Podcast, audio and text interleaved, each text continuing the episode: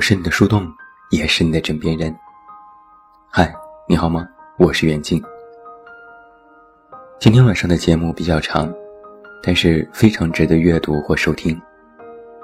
今天晚上，我们来深度的聊一聊亲密关系，尤其要说低龄相处。不知道你是否是这样的人，但我发现我身边很多这样的人。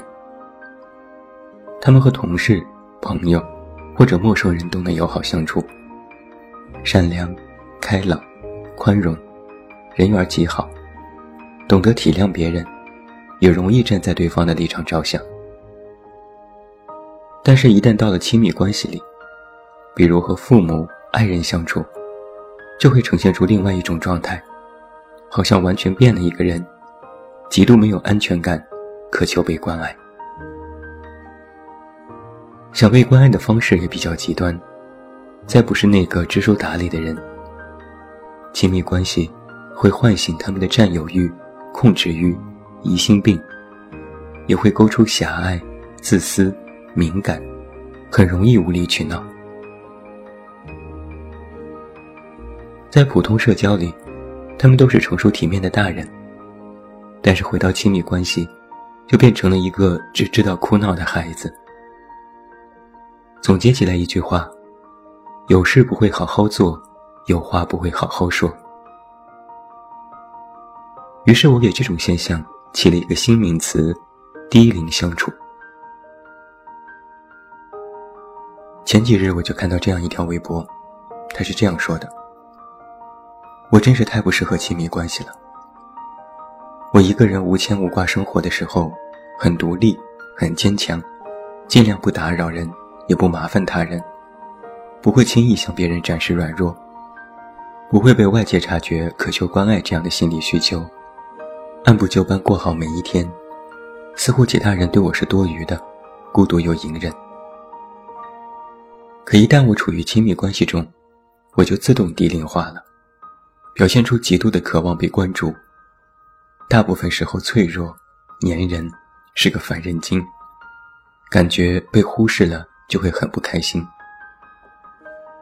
总之，很多状态都是我独自生活时所鄙夷的，但我又无法自控地表现了出来，真是太糟糕了。我来给你举个例子：一个同事或朋友没有及时回复你的信息，你或许不会一时三刻恼火，反而会想，估计人家在忙，再等等吧。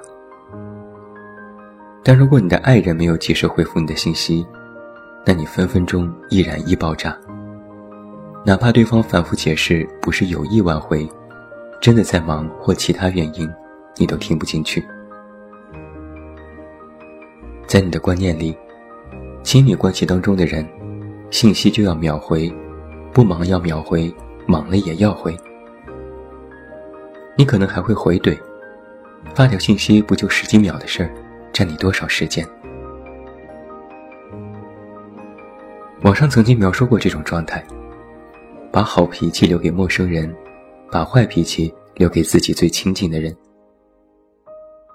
有人说这是人习惯把最真实的一面留给亲近的人，我却觉得原因没有这么简单。一边渴望亲密关系，一边又拒绝亲密关系的真正相处模式。我将它形容为亲密关系的欲拒还迎。有人会有这样的感受：在亲密关系当中，虽然彼此依赖共生，却难以真正建立一种有效的亲密沟通，没有那种相濡以沫的感觉。在关系上是在一起，但又好像不在一起。于是会有一种直觉是。这段关系好像差点什么。那么，为了这个差点什么，很多人就使用了一种错误的方式，怀着对亲密关系的怀疑和对关系失控的恐惧，不敢过度投入，并通过各种很作的方式来换取共生。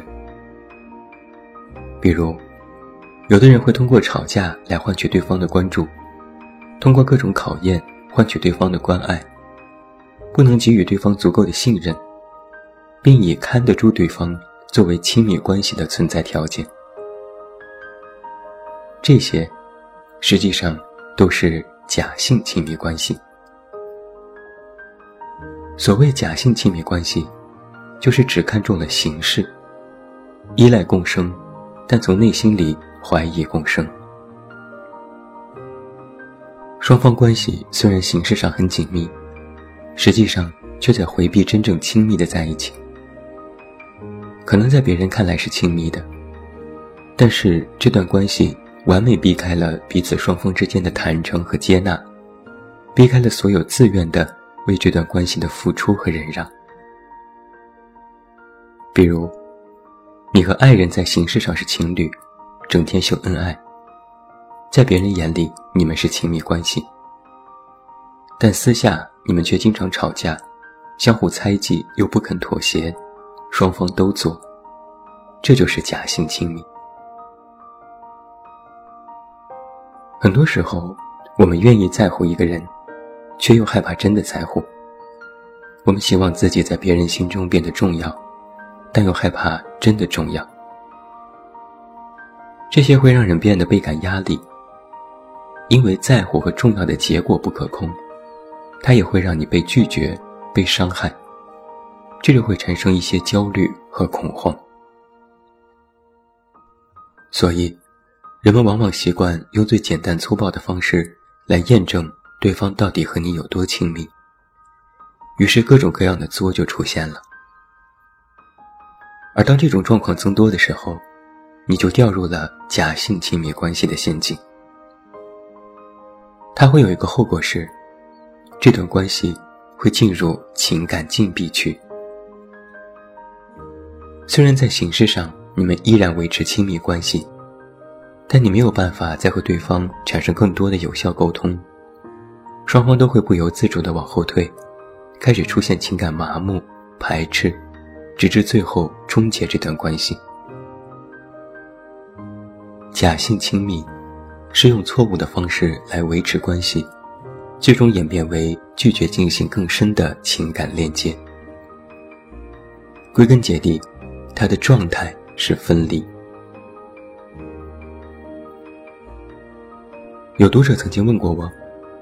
在亲密关系中出现了一点点问题，就会非常懊恼，甚至能够因为一点小事完全否定我们的关系，这是为什么？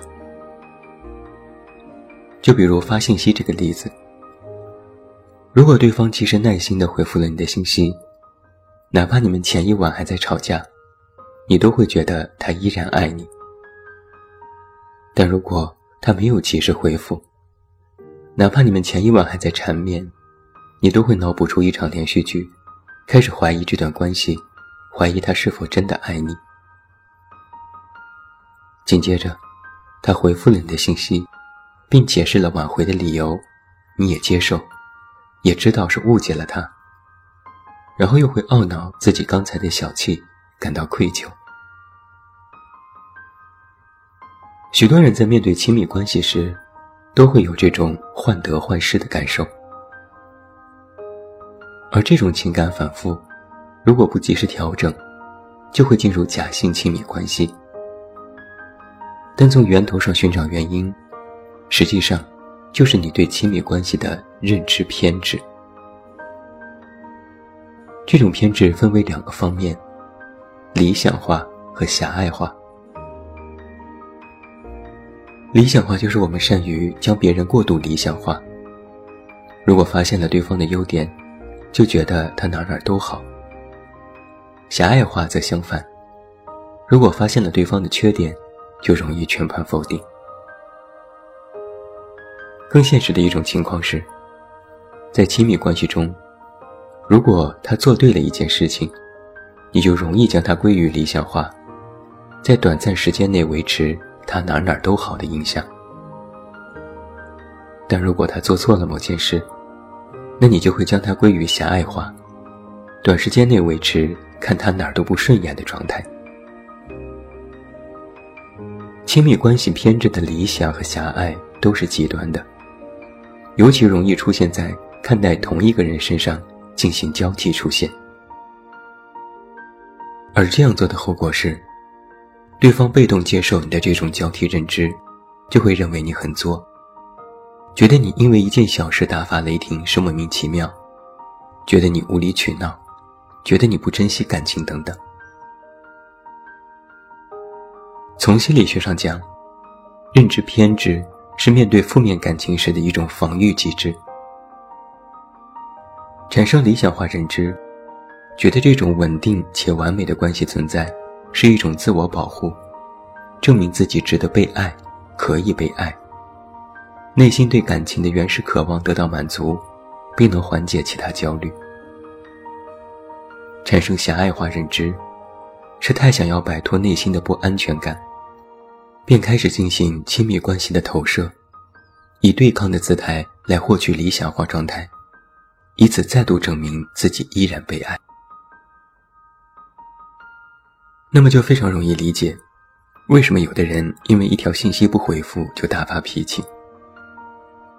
其实那并不是一条信息的事，而是在怀疑对方不再爱自己，因为那一刻产生没有被爱的感受而恼怒。在亲密关系的认知里，理想化。是对亲密关系的完美主义认知，狭隘化，又是通过各种方法想要达到理想化的投射，而这种投射方式，往往就会呈现低龄相处的模式。网上有许多人表达了自己也是低龄相处，同时也说非常讨厌这种状态。他们也十分不愿意自己在亲密关系中变得斤斤计较和自私狭隘，但他们坦言，好像改不了。那么，什么样的经历会让人们形成这种低龄相处呢？当我们尚且年幼的时候，认知和心理功能尚未健全，我们对于他人的认知是局限的、片面的、被动的。我们和家人的相处模式，一般都是父母说什么我们听什么，而家人回应我们的需求时，一般都是行或者不行。年幼的我们思维也比较简单，比如今天母亲答应给你买新玩具，你会觉得母亲特别伟大；但如果第二天你想吃零食遭到母亲拒绝，你就会觉得母亲格外讨厌。发现没有，这就非常类似于亲密关系当中的理想化和狭隘化。随着我们的年龄增长，我们和父母相处的模式也就开始增多。在各种成长中积累了经验，我们才慢慢拥有更加多元的理解能力。我们也会意识到，这个世界并非只有对错，也没有绝对的是非。对错是非可能存在于同一个人身上，你会真正理解什么叫做人无完人，也会认知到，哪怕是爱我的人，也有无法满足我需求的时候，并尝试在需求无法被满足时，学会暂时的忍耐。需求有回应，是我们幼年时一个非常重要的经历。这个回应可能是允许或不允许。可能是赞同或不赞同，最好是多一点解释这是为什么，我们才能够从这些回应当中，形成一套较为完整的对他人比较连贯的认知。只有这样，成年后的我们处于亲密关系中，一个你所信任和依赖的人做了一些错事，你才不容易陷入不满和苛责，对对方的看法和态度也不会随时摇摆。相反，如果你在幼年时没有得到过足够的回应，或者总是被武断的否定，甚至是长期的被忽视，那么长大后的你，对亲密关系的认知就会产生偏执。要么是渴望一份必须完美无缺的关系，来填补你曾经的缺失；要么是稍微出现一点问题就如临大敌，战战兢兢。所以，真正让人们进入低龄相处，陷入情感反复、时好时坏的，并不是表面上对方是否及时回复信息，而是在过去的经历对你留下的心理阴影，是在心里留下的焦虑、不安和痛苦的感受，而这些，都是在投射你惧怕如幼年般被漠视和不被爱的感受。在《安全感》这本书当中，有这样一段话：一个人恐惧被无视、被伤害、被抛弃、被当作不存在，所以先学会了拒绝和伤害，把对方当作不存在，从而杜绝他伤害自己的权利。那这些就是低龄相处产生的源头，最后就会导致拒绝和怀疑。成为许多人在亲密关系中调节反射时的本能。低龄相处，说到底是一种失控。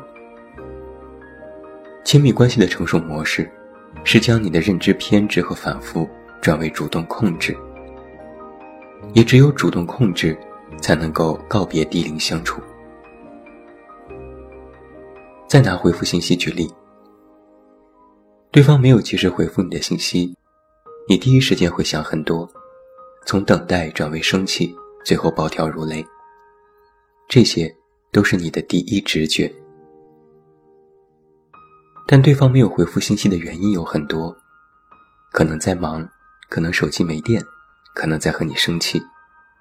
最不济就是如你直觉中猜想的糟糕理由，而这些都是你的备选意识。为了避免低龄相处，你就要学会有意识地克制自己的第一直觉，转为可选择性的备选意识。主动控制亲密关系，就是在面对一些情境时，去控制自己下意识的反应，调动自我调节能力，如注意力、情绪、行为等等。尤其是当某件事没有满足自己需求或期待的时候。能够不以第一直觉认为他不爱你，而是通过备选意识去压制自己的冲动。最简单有效的方式，就是从“他不回复你信息就是不爱你”，转为“他平时都及时回复你信息，只是这次例外”。在第一直觉当中，因为一个念头的趋势会造成许多后果。比如你会不停地发信息，打连环电话，反复质疑对方，听不进去解释，这些都是具有破坏性的举动。主动控制，就会让你在第一直觉的愤怒里，依然可以选择不做出这些冲动行为，并试着去倾听对方的解释，了解事情的真正原因。到最后，你就会发现。第一直觉下的反应和举动都是错误的，事情其实远没有你想象当中的那么复杂。那想要主动控制亲密关系，你需要做到以下三点：第一，学会就事论事。发生一件事情，学会在此时此刻的情境下去看待对方的行为，不要刻意且过度的进行发散思维。不然，你就会犯了一叶障目的毛病，产生亲密关系的认知偏执。第二，学会跳脱单一事实，理解亲密关系的复杂性，不要因为一件事情就急于全盘否定。非黑即白同样不适用于亲密关系，不要过度纠结在某件事上，哪怕陷入矛盾中。也不要忽视你们曾经在一起的高光时刻，要积极去寻找解决的办法。第三，亲密关系不一定要时刻亲密。通过今晚的种种论述，你或许能有一个认知：形式上的亲密不一定是亲密关系，亲密关系更多的是情感连接状态。